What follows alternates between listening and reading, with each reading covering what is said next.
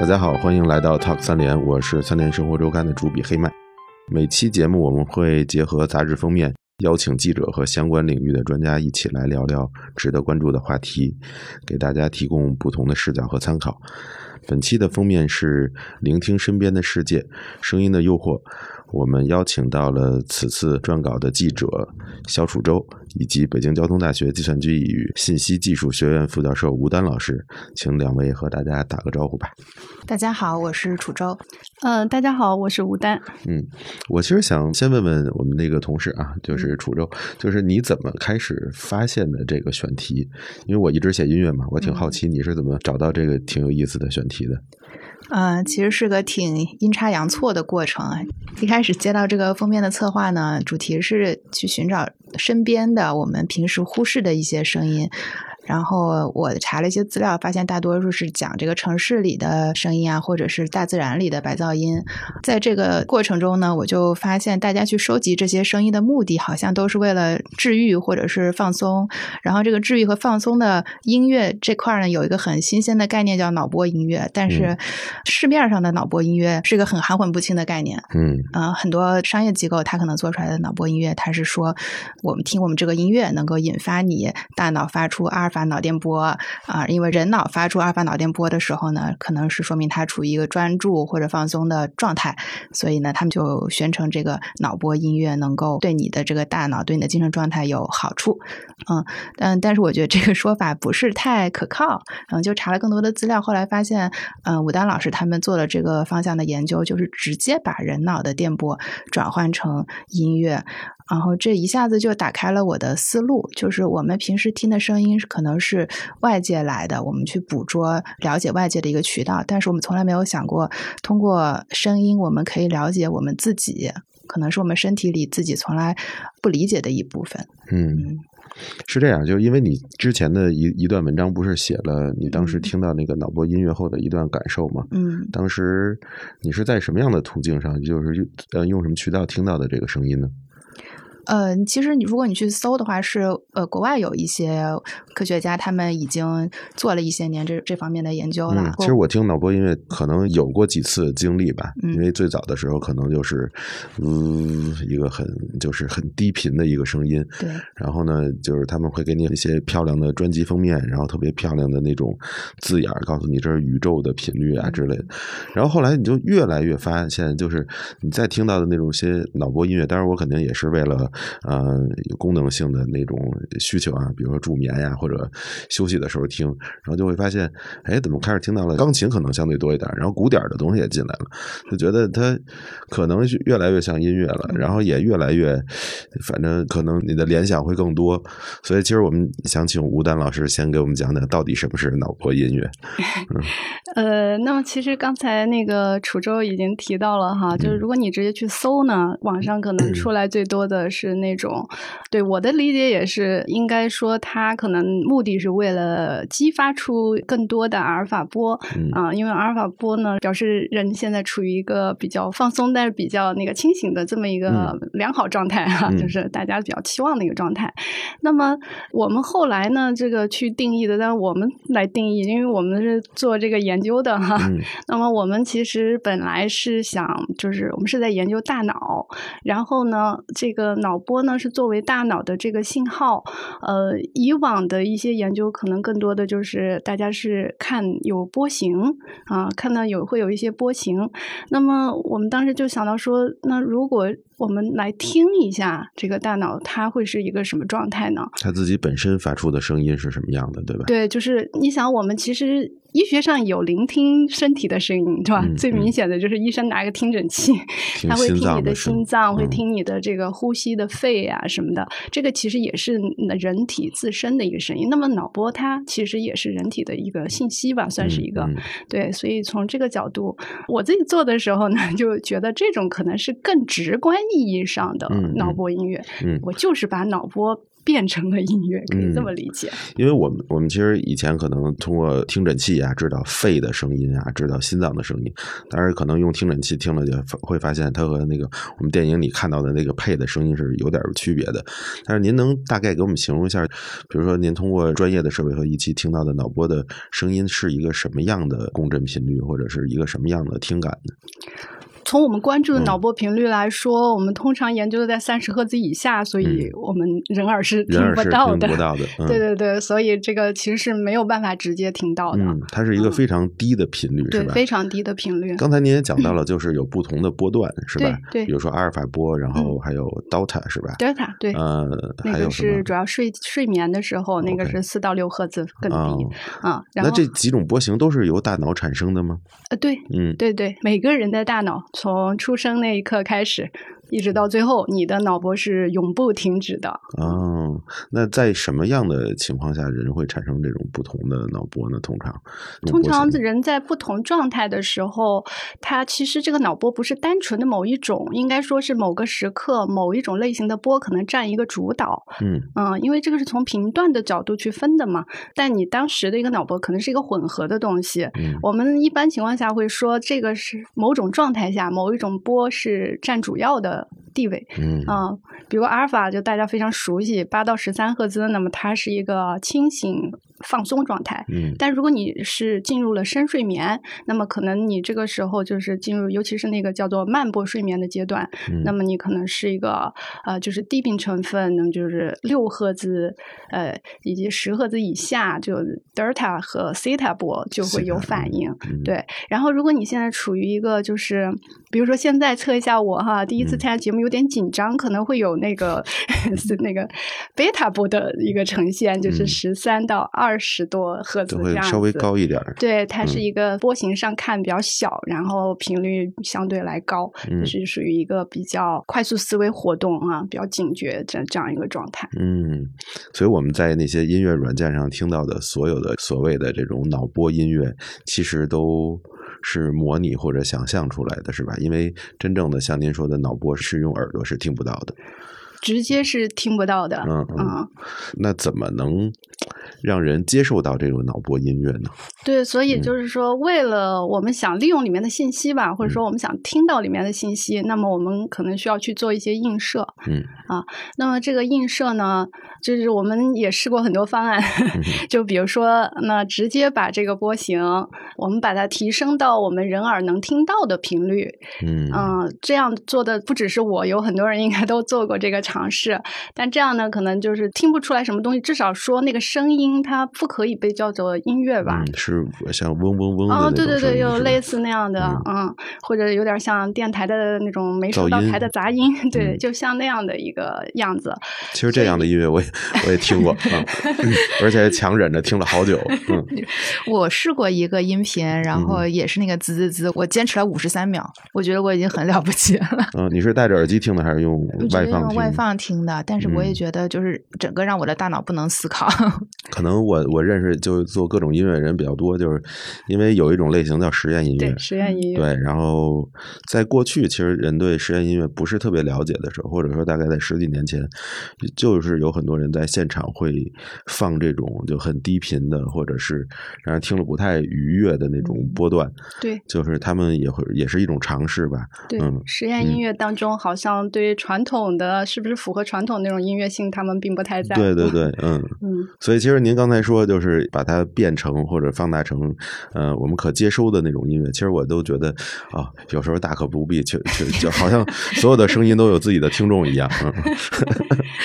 对，所以后来的思路就变了，就说那个也实在太不好听了。嗯，我们看不到它更多应用的场景。是对，所以呢，那么就是那为了让它真的是具备一点可听的这种吧，那。我们就采用的是一个这种映射哈，映射就是直接把那个脑波中的信息给它映射到音乐的这个音符上去。哎，这样一来呢，我们就能得到至少我们就有了一份大脑的乐谱。嗯嗯，那比如说上面的信息都是用什么样的方式呈现出能看到它是信息呢？我比如说一段脑波音乐，它。哪些点或者哪些元素可以被称之为信息呢？是它的振动频率，还是它的？对，有，嗯，包括了这样一些基本的信息。脑波如果你画出来的话呢，它就是一条波动的曲线啊，是其实和声音的有一些曲线还是有相似的地方哈，只是频率和幅度上不太一样。呃，但是呢，一旦有波形吧，我们就可以有它的频率，有它的周期，然后我们可以去算它的一些能量。嗯，对，就我们采用很多信号处理方面的呃各种参数，就都可以用上来。嗯，然后再把这样一些参数呢，去跟音乐当中的我们音符它有音高，嗯，然后每个音需要确定长度，然后每个音需要有自己的一个轻重强弱，哎，我们就去把它跟脑波里面的这样一些信息做一个对应。对对对，嗯嗯，其实吴老师的那论文里面，我唯一能看懂的数学的部分哈，就是说换算部分。就是大自然的这个声音和音乐，还有包括人脑电波，其实都是遵循。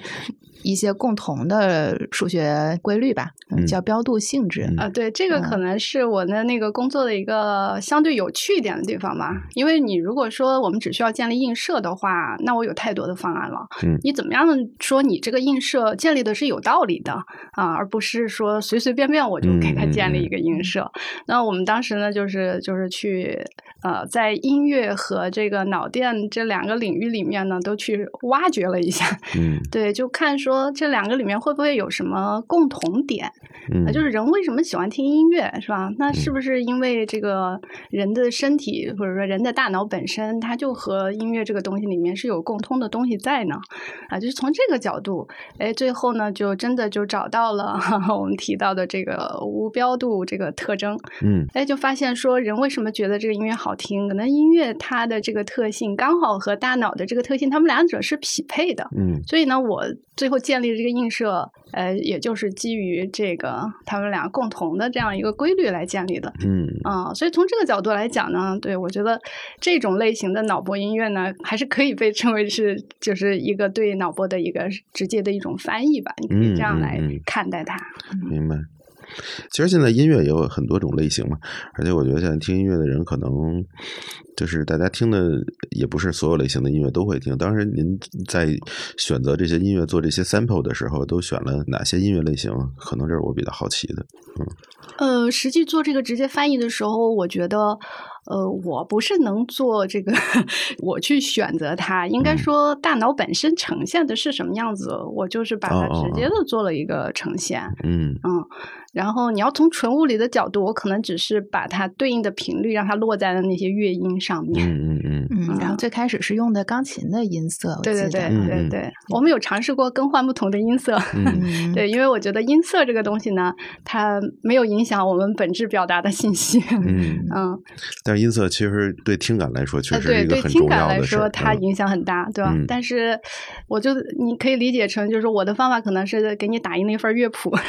对。就。不的一个同一份乐谱，我们可以由不同的乐器来演奏它，是吧？甚至交给一个乐队，他可能可以把一首曲子演绎的更加的丰富多彩。确实是，嗯嗯，这部分就是嗯，我后来采两个作曲老师他们做的工作，嗯啊，就是这个在他们听起来，大脑直接转换出来这个乐谱可听性不太行，或者比较单调，嗯。其实我我发现他们面临的一个很大的问题是，大脑的它的那个音轨不是单一的，就像您刚才说的，很多脑波是同时存在的，嗯，有的强，有的弱，嗯嗯，它的这个振幅也是不一样的。他们要做的可能是给各种呃，一个是挑出一个主要的主导的旋律来啊，然后再就是给他们配上合适的这个乐器来表达。嗯，我觉得这是作曲老师可能觉得最难也是最有创造性的一部分。嗯嗯，这两位作曲的老师平时是做哪种类型？就是比如说是配乐还是古典音乐会多一些？我采的那个斯坦福的那位，他自己是大提琴家。嗯嗯，然后但是他这个主要平时做很多很多各种各样的数据可听化的实验的话，他主要是搞那个电脑直接电子乐可能比较多一些。嗯嗯嗯。所以现在的音乐生产方式可能就跟以前很不一样了啊，非常不一样，用了很多自动化的东西在里面。其实我现在越来越发现，就是电子音乐是一个非常学术的一个音乐类型了。以前都是觉得它是一个就放松的，或者是晚上听的比较多的。然后，但是后来发现。就有很多，比如说做物理的那种呃机构都会做和电子音乐有关的一些研究，所以就挺有意思的。然后包括他们也会出一些唱片，然后那些听感可能不是我们传统意义上的就所谓的那种很商业化电子音乐，但实际上它更像一个呃根源式的东西，然后就也有很多尝试在里边，挺有意思的。嗯，未来也许我们听到的更多音乐，也可能是人工智能做的曲。其实我是越来越觉得，从我第一次听到实验音乐的时候，我开始觉得，就人的听感其实是被打开了。就包括我们一开始听，就那些不是那么好听的所谓的脑波音乐的时候，就会发现，哎，确实有一些我们平时不会注意到的声音，会变成我们可以一直听的，或者是偶尔听的这些对象吧。嗯，对，就是有可能这个它作为一种声音的存在，它其实里面包含了一些呃额外的信息，就是以往没有注意到的一些隐藏的信息。对，然后有的时候，包括您说的那个频段，有时候我觉得，嗯，因为我们听的音乐大多数是停留在一个一定的那种赫兹的区间的，直到有一天我听了一张唱片叫《座头鲸之歌》，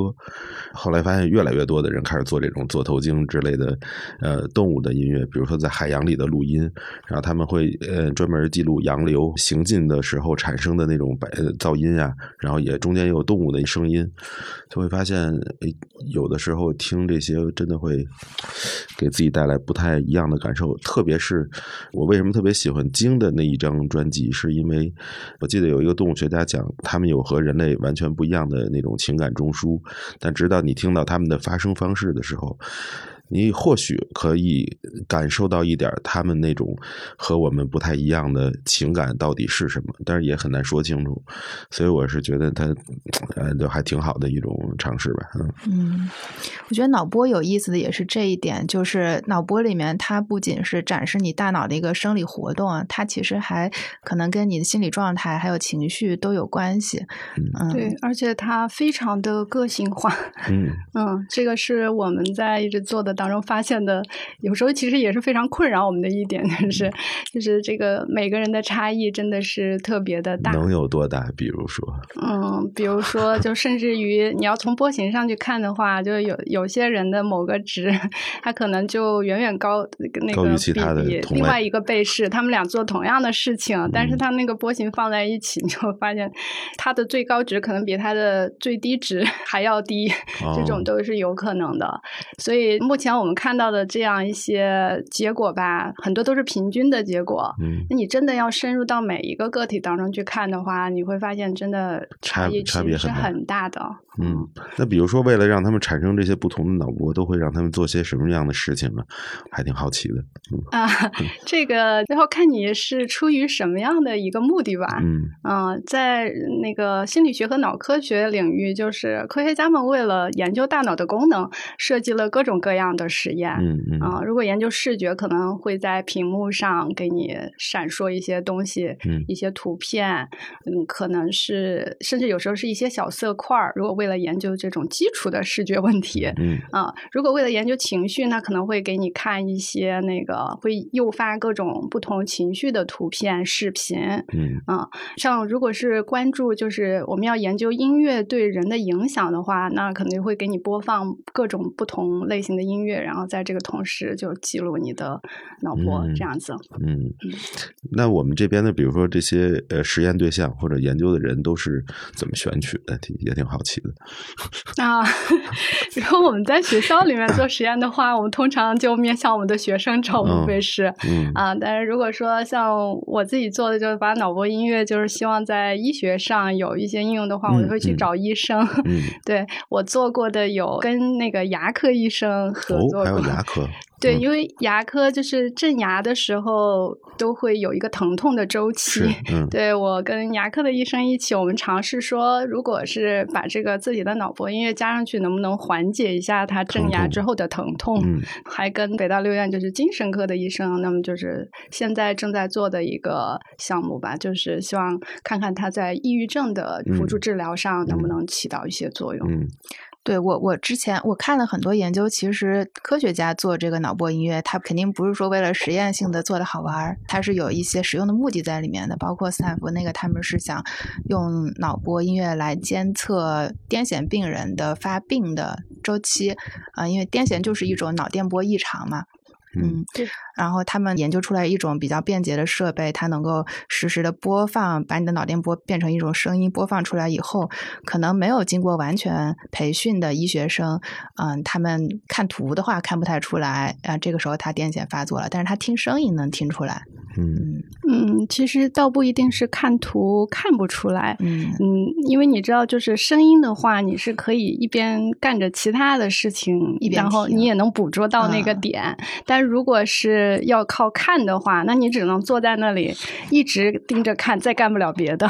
对，所以这也是就是把这个转成声音它的一个有用之处吧，你就可以呃，你还可以进行其他日常工作哈。当有异常的时候，声音就会提示你。然后抑郁症这方面也是咱们特别期待的一个方向啊，也跟我们日常对音乐的功能的认识比较贴近。就是音乐好像它有治愈的、有舒缓情绪的功效，嗯、但是呃，那个六院的王老师也是跟我说到，就是脑波音乐它是特别个人化的东西，那它用在个体的抑郁症治疗中的时候，它可能比一颗药呃，相比让你就让他吃一颗药去进行一些很日常的冰冷冰冰的治疗来说，你让他听自己的脑波，他情感上就比较容易接受一些。嗯，潜意识可能会更容易接受一下自己的脑波。对，这嗯个可能是从主观上讲。那如果我们站得更客观一点的角度的话，哈，就是因为我们制作的时候就是采集他自己的脑波，嗯你可以认为就是那个内在的我们刚刚谈到的那个规律哈。嗯因为每个人虽然都符合那个规律，但其实他所在的有一个，你可以理解成某个参数吧哈。那个参数的值其实每个人不一定是一样的，它有一个范围。嗯，但是具体的点可能每个人是不一样的，啊、啊，那么就是说，这样他拿到他自己的的时候呢，就是你可以认为说，他的那个音乐和他自己应该更容易去产生一种类似的共鸣，共嗯。哎，共振，嗯。对，也可能会更容易产生这样的一个连接啊，嗯从而给他产生一些影响。其实很多人说那种共鸣，或者听到音乐的那种共鸣，我有时候就觉得像一种不同的那种共振的一个现象，就是它不一定是在呃频率上达成一个很相似的那种共振，但是就像您说的，可能是通过一些公式或者放大，能让它产生那种实际上也是有的，就是细微的那种共振。我觉得那个可能是就是在听音乐的时候，仿佛就是一些声音就直接能打动到一些人的点吧，嗯，比如说一些音色或者某一段小节，一几个音都可以的那种，嗯，那是不是有一个审美玄学在里面，能够打动我们的音乐，可能它就是跟我们的脑波比较合。哎，这个还真有人我觉得有研究过嗯，这还真有研究。嗯，对，就是我们刚刚说到的那个参数，嗯 对，那个参数它有一个范围，然后呢，大量的那个研究会发现，就是说，如果音乐它也在那个范围内，那么大部分人会是认为它是好听的。嗯那像我们前面提到的那个实验音乐，嗯也被放到了做这个实验里面，但是嗯大部分人对它的那个评分就不太高。那同时，它本身在这个参数上，它也真的不在那个范围内。嗯，嗯，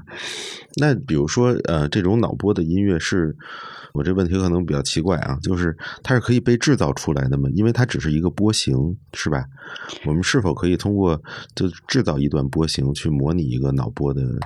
音乐或者一段脑波呢？哦，您提供了一个很好的思路，嗯 这也许是我们仿真实验的时候，嗯对我们也会期望。我我之所以想到这个，是因为您说不同的人他的脑波的差异会很大嘛，嗯，嗯、但实际上都是不同的震动嘛。对，但是呃，实际上就像您说的，在三十赫兹以下，其实它的区间并没有那么的大，或者说，因为每个人他可能就是十五到二十，或者是十到十五这某一个区间，所以我们是不是能在这种低频段的区间里去还原一些，或者说去制造一些呃某些人的脑波？理论上是可以，呃，至少来说，我们可以大致的去模拟一下。嗯，事实上，我们在研究中，像您提到的这个方式，应该叫做仿真。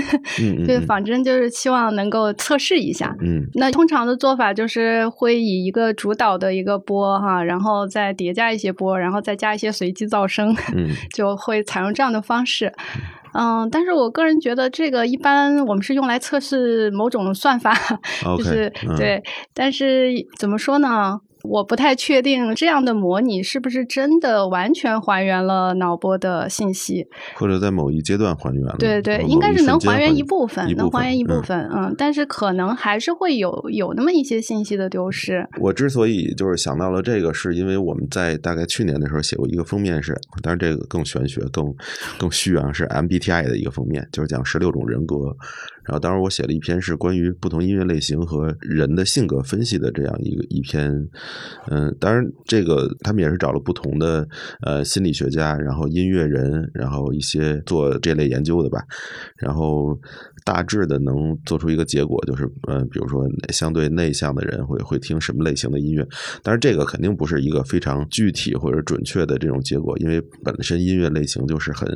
很多变的，然后再加上人的这个性格，其实所谓的这个分类也不是一个很科学上的一个分类嘛，嗯但是还是能看出一点变化的，因为他们从比如说百分之四十和百分之六十会有这样的结果数字，所以我还是觉得可能是某些人会偏向一些，所以当时我想到了，可能是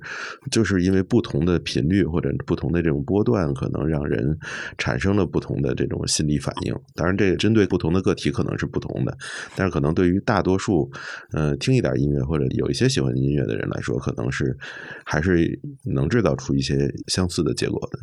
嗯，应该是可以。嗯嗯我当时去那个取我自己的脑波音乐的时候，因为我事先看过一些资料，我大概有一个心理准备哈，就是要给我脑子上头上戴一个电极帽，但是我也不知道有多少个电极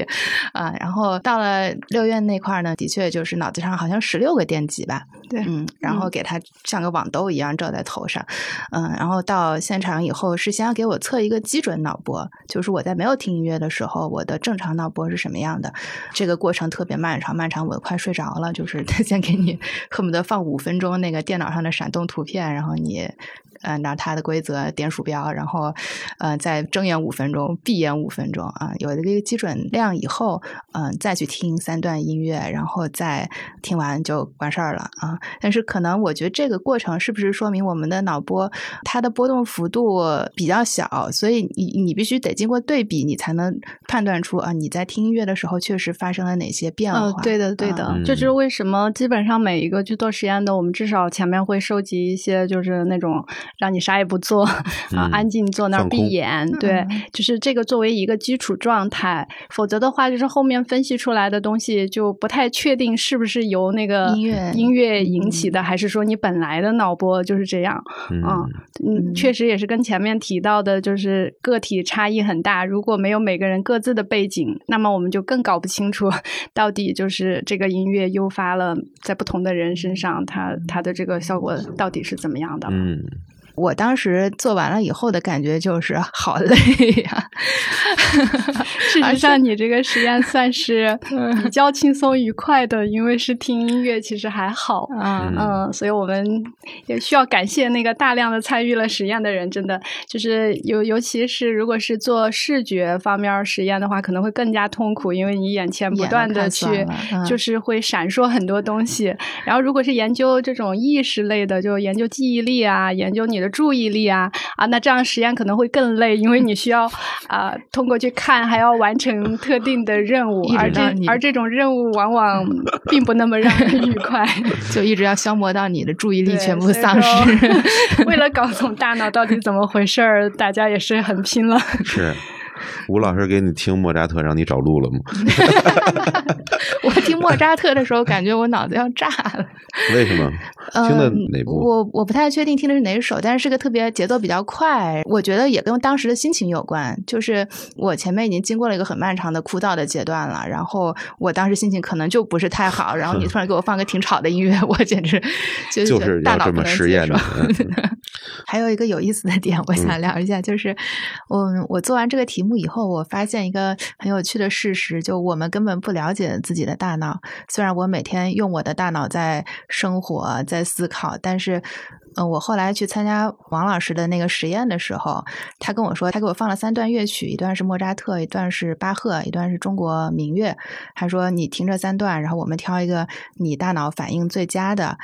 那一段的脑波，给你做成你的脑波音乐，嗯结果他给我选的是巴赫那一段。嗯但是我觉得我自己听的时候，我觉得我可能更喜欢中国民乐的那一段。嗯 啊，所以说我们主观的感受跟我们大脑的实际反应是不太相符的。这个可能是要看我们关注的，就是你大脑的是哪个状态，因为你自己去欣赏，你可能更多的是从你对它的一个喜爱程度哈这个角度去探讨。但是我们关注的可能是你听到这个声音之后，你大脑对它自动产生的那种反应，然后不夹杂，没有那么多那个就是情绪上的这个东西，或者说你的情绪还没有强烈到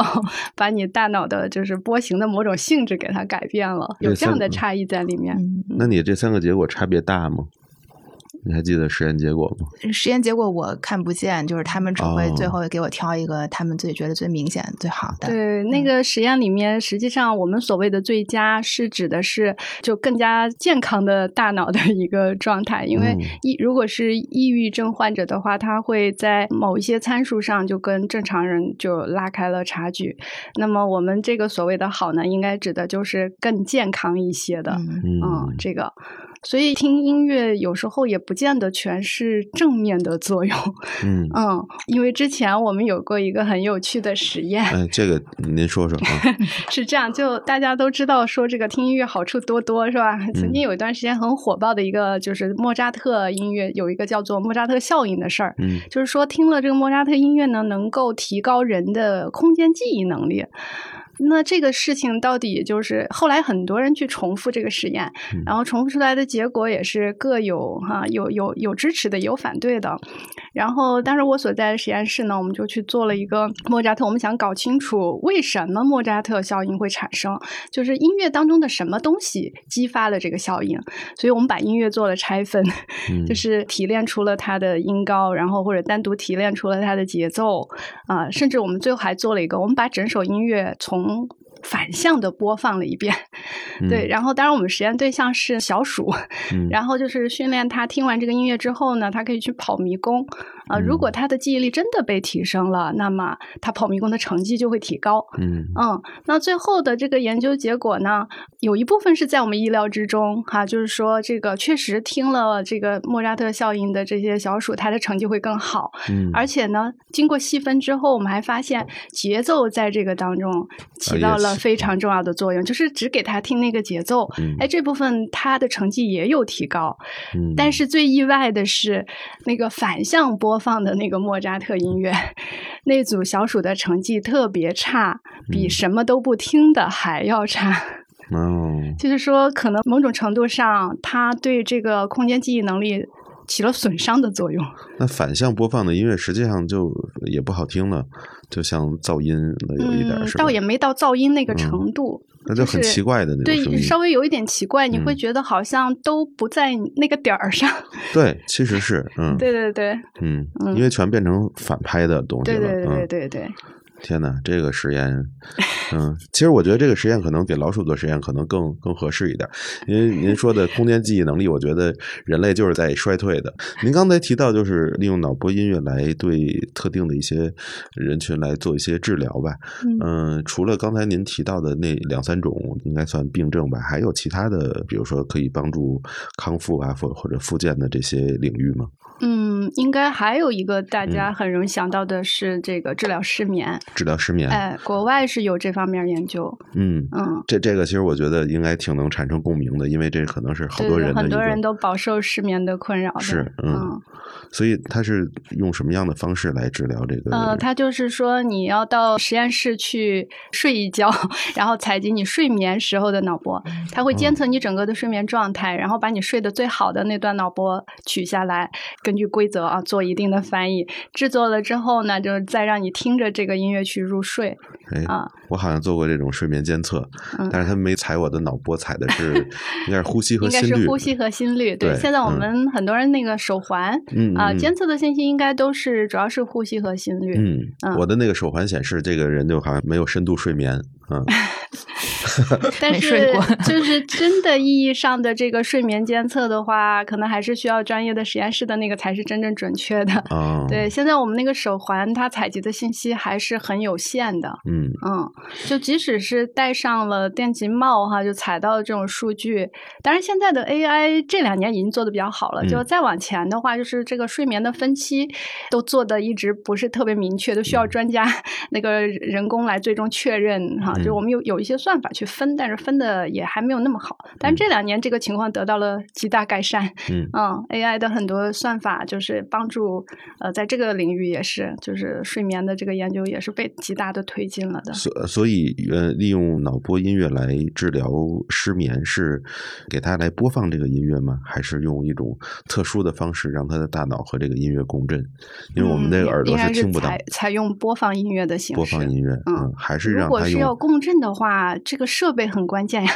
你像普通的耳机，它也没有办法播放到来播放这种震动，吧？对嗯这个明显不适合日常使用，可能只需要专业的那种，呃，你要有专业的设备啊，或者是那种放出那种专业的专业的音箱，对对对专业的音箱嗯可以做，但是普通人家里显然不太有这个。嗯嗯，反正我看到的那个国外的那个实验室，他的做法就是去实验室睡一觉啊，采集睡深度睡眠脑波，完了之后他们会制作成 CD 啊这种，让这个人带回家，然后嗯每晚入睡的时候就听着这个音乐去入睡。哎，嗯挺好的，对，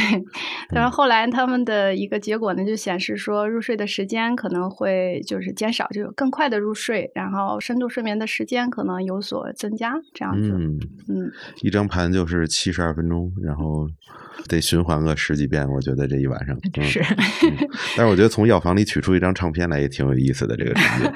一颗音乐药丸。嗯 对我，我这之前也是说到这音乐药丸这个事儿，那个王老师也说，他这个脑波音乐，它在治疗中的好处就是个性化啊，容易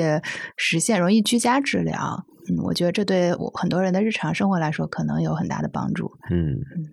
对你不用到那个医院去，一定要躺在特定的地方或者怎么样。嗯，嗯，我就期待着我能有一张自己的这个脑脑波唱片了。那想问一下吴老师，那除了比如说医疗这种领域吧，嗯脑波音乐还可以就是运用在哪些其他的地方吗？除了治疗，当然我我们我最早做这个呢，也是希望嗯就是能够解读更多大脑的这个奥秘吧。嗯 啊，就比如不同状态下，这个音乐会有一些什么差异啊？甚至我们现在还在分析，就比如说这个抑郁症患者，他的这个音乐和正常人的从音乐角度看，他又有没有什么差距？就是嗯作为探秘大脑的一哦一种技术，这个还在进行当中，对，有一些初步的结果啊，嗯就是它可能在音乐的一些特性上，比如音高或者是音乐的节奏，呃，如果我们去统计的话，它确实是会展示出一些差异。会更高或者更低是吗？嗯，对，就反正两组就会拉开一个差距。嗯啊、就是说，确实它还是，呃，即使是变成了音乐哈，音嗯乐当中它也仍然是反映了我们大脑自己的一些特性呃、特性的，嗯对，呃，当然还有就是比较娱乐性的常啦，对吧？听 听我们可以这个，比如我现在在做的一个就是一个人机交互的一个音乐系统，嗯，嗯，就是我们现在因为计算机作曲现在不是也很火是吧？是那可以让计算机作曲和你的大脑一起来共同谱写一个曲子。哎，这个是用什么方式来做呢？嗯，就是一边儿，因为我们就是采集到你的这个脑波嗯啊，那么那么脑波的这个部分呢，我们就可以采采用我们直接的这个方式啊，你就可以出来一个比较简单的类似于音乐主题一样的东西。嗯。啊，那么然后计算机作曲它可以把这个接过去，那么在这样的主题之上，它根据学习到的啊，因为现在那个深度学习的网络，它也嗯可以通过学习大量人类的作品，嗯。它也可以来输出一些东西。那么所以嗯。它把这个人的脑波的这个学过去之后，它也可以来写一点儿类似的，嗯。啊，可以做一个相互的一个配合。嗯。啊。相当于你是一创，电脑是二创啊，对，然然后可以你们合作对可以合作一个曲子出来这样子。其实这就是我记得肖楚洲在文章里写到的一句话，就是音乐是由大脑产生的。我觉得对于很多作曲家来说，其实确实是这样的，就是有时候他们会就莫名其妙的就唱出一段旋律，而且可能是一段很好听的就一个旋律，可能真的就是由大脑产生的。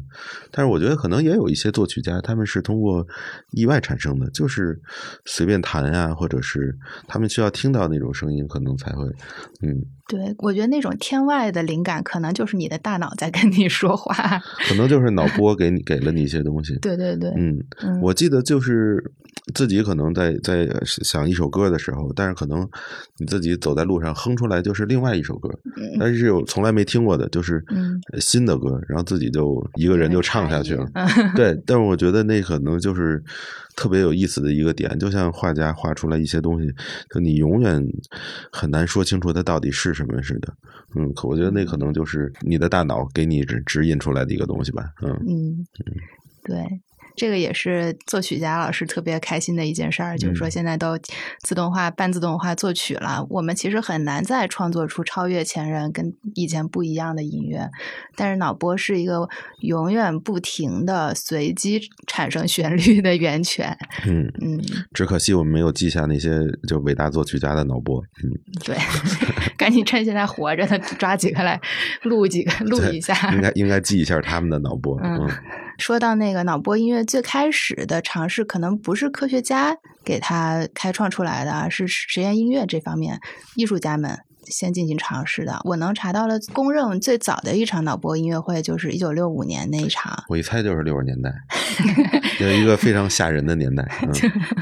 妖魔鬼怪年代。电子音乐也是在五十年代末或者六十年代初开始被发现出来的，因为在那一段时间就是。其实不光是物理系啊，就是一些大学的化学系也会做一些和药物有关的那种实验。其实就是你说的脑波，然后电子乐，还有一些药物，其实可能都是在那一段时间发明的。嗯。而且那段时间，就是比如说在美国，啊，我就是瞎打断一下啊，就是也是那种就是嬉皮文化影响特别严重的一段，特别迷幻的年代。对，所以伍德斯托克音乐节就是也是在那一段时间出现的。出现的，嗯，我很诧异，他这么一场音乐会居然能去美国和欧洲办巡演，有这么多人愿意忍受他的表演。嗯，是用特别简陋的仪器，可能吴丹老师那个他是不是用倍频，就是直接把那个脑波放大了，然后用它来应该是击打那个。我也看过那个时候的文。线对，他就是把那个就是提取的阿尔法波的那个那个幅度，然后直接用一个扩音器，然后然后就拿拿出来放这样，嗯嗯。那观众的反应们是什么样的呢？我我未见报道，观众视频那个能找到的视频资料是对着舞台上面的啊，但是我觉得观众可能是一种木然，或者会有人中途离开，因为我大概也就听了两分多钟，我不太受得了那个。就没有人跳舞啊 之类的？没有没有，就他一个人坐在台上。天哪！但是现在的这个脑波音乐会，有一些艺术家做的很唯美哈，我看到有一个是韩国艺术家叫朴丽莎 Lisa Park，他是一个现在设备好看了，不是电极帽，他弄了一个像。像什么呢？像头戴耳机什么之类的东西，在前面一个小话筒戴在头上，然后他坐在那个场地中间，旁边都是金属水盆，然后他的那个脑波发出的声音又过来激发起盆子里的水波纹，啊，能让你听觉和视觉上同时有一个感受，有意思，嗯。后来我跟两位作曲家老师聊的时候，他们的想法更加离奇了哈。杨华老师说他在策划一个超级互动的那个脑波音乐会，就是。观众、呃，作曲家还有演奏者，甚至脑袋上全都戴着电极帽，然后一层一层的传递，就是演奏者他的脑波可能传到作曲家那儿，作曲家给他编成音乐放出来，然后以观众听到以后也收集观众的脑波，然后再这么循环的来不停的在现场制造音乐。所以这个也是一个就是一个交互，嗯，甚至这个还加入了听众的一个交互进去。嗯嗯，其实我觉得就这种交互性，可能在音乐会上才是。特别有意思，特别有参与感，是吧？对，从来没有哪场音乐会的观众 有这么深度的。啊，现在也有了，啊，对，现在也有。Jacob Collier，就他让现场的几百个观众就跟他一起唱，嗯，但是我觉得那个可能难度也挺高的。我觉得那种交互其实就有点像，因为我喜欢看那种即兴的那种音乐现场，就比如都是器乐演奏的。我觉得如果一个好的即兴，其实对于一个呃音乐家来说，就像那种大脑给你的那种瞬间反应，它一定是有脑波引起的，但是可能会输出到不同的就肢体上，给你产生了不同的那种情感设定，而且又是比如说三重奏或者四重奏，就不同的乐器，然后所以它会交织出一个特别有意思的那种场景。我觉得那是在就是所有那种流行音乐的现场或者其他类型音乐现场就完全听不到的那种，嗯，很奇特的那种就是。交互的那种声音吧，所以有的时候我觉得那种纯即兴的演出，就就像你说的刚才那种，嗯就是连连通大脑，直接对让它来想一想都觉得还好像还挺有意思的，嗯嗯 嗯。相互之间的影响，不知道会那个交互出怎么样的一个一个，因为他还不是一个人，他是几个人一起来做即兴，就会觉得很有趣。嗯，我觉得很多人可能了解这个概念以后，都会想听一听自己的脑波，嗯。就像刚才你说的，就是以前我们一直不太了解自己的大脑，嗯，但是我其实没想到的是，我们一直用一件乐器来思考这么长时间，因为很长时间就没有想到，就是它是一个可以制造音乐的一个乐器嘛，嗯，还挺美妙的。你的脑子就是个乐器，嗯，对，所以也不用担心都被人工智能那个什么了，是吧？嗯，其实你的大脑自己就是一件乐器，嗯，随时我们只要把信号输出来，你也可以是一个啊天生作曲家。好吧，本期节目就播送到这里。嗯希望了解更多信息的朋友可以去订阅本期杂志《纸刊》和数字刊。谢谢收听，我们下期再见。